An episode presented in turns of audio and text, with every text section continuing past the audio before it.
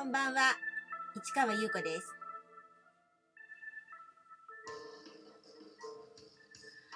5月26日水曜日、詩人はささやく134回目をお送りいたします。今日は水曜日ですので、私のメルマガ、メイド詩人マリネ、マリネの告白を書きましてね、配信しました。それから、昨日朗読チャンネルにね、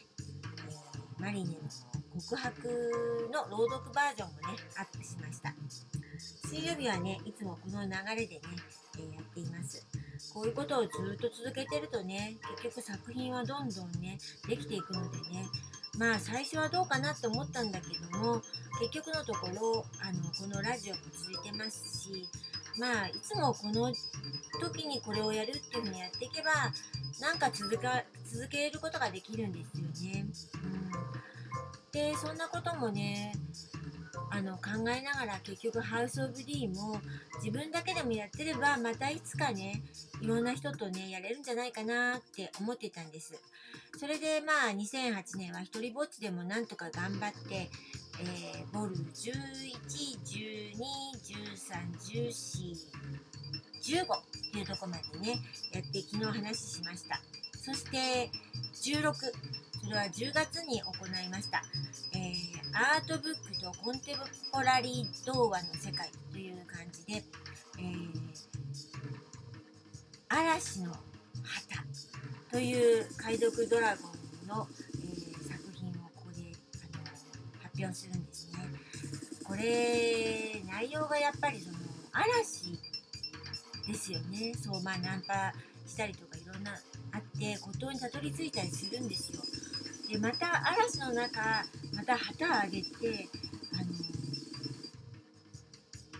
海へ出ていくんですよ。どうして？みたいな感じでしょ？うん、でそういうなんていうのかな？あのなぜとかそういうことではなくてこう本能で言ったりそのなんかこうやらなければならないっていう衝動で言ったりそこに理由とかないんですよ。ででなんか自分に真実というか自分に正直というかやるって決めたらやるんですよっていう感じ。やらないって思ったらやらないんですよ。当たり前なんだけどやっぱいろんな障害っていっぱいあるんですよね。この海賊ドラゴンも嵐があったりとかするわけです。自然には立ち向かえないですよね。そんなことは分かってます。だけどとにかくこのとにかく自分の生活の中でいろんな障害いっぱいあるんだけどもあのでもやっぱりやりたいって思うことはどうやったらやれるかってことを真剣に考えていくっていうことなんですよ。そうすればきっとやれるそのやれる瞬間が見えるって思ってるんですね、うん、もちろんねあのいろんなことありますよ、うん、あの自分だけじゃなくて周りの周りの状況とかでもねあの左右されてしまいますからね。障害なんてあって普通なんです、うん、だから普通にねなんかあの時間に余裕があって環境に余裕があってお金に余裕があってとか全部揃ってやれるなんていう人は本当いないって言ってもいいかな。もしいたとしたらそれは本当に活動できできますからあの成功できてると思います。普通に、うん、だからそういう人たちは普通に頑張ればよくてでも障害があってもとにかくやりたいって思うことは突き進んでほしいなって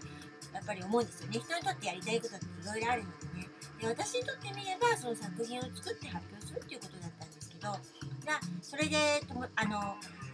アーティストと一緒にやれたらいいなっていうことでハウス・オブ・ディーを続けていたんですけども、うん、この嵐の旗を、えー海賊本作ってね展示作品作ってねそれであの一人で発表するわけです。で海賊ドラゴンとしてはシリーズ第7弾になります。ね。それで、えーアートブックっていう形で。あともう一つコンテンポラリー童話の世界っていうのは、まあ、自分では童話と思って作ってたんだけどこれは新しいコンテンポラリーって新しいっていうことだから新しい童話なんじゃないかなと思ってその第一弾として、えー前話しましたけど「ハウス・オブ・ディ・ボール4」で発表したドールこれえー、と童話のね学校行った時にちょっと不評だったっていう話しましたね。それを形を変えて写真作品にしたらみんながあの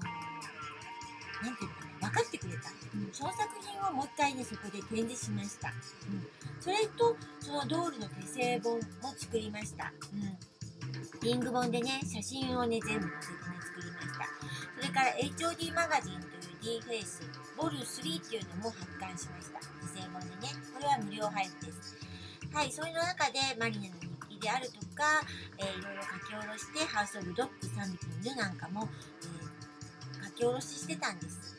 でもねこれをやってた時まあたった1日展示なんですけどこう椅子に座ってお客さん待っててこうずーっとこう窓とかねあと展示の風景見てた時に本当に海賊船の中でねいられてる感じがしたの。展示もねちょっとそういうあの感じだったんだけどね、うん、一番最初の時も海賊船みたいな感じだなって思ってたんだけど本当に海賊船に思えたの。その時にねなんかねふっとねあ私このままではねここにとどまってちゃいけないってなんか思ったんですよね、ずっとやり続けようってほんのちょっとまでは思ってたの。前まではね。本当にそのやってる時その本当に座って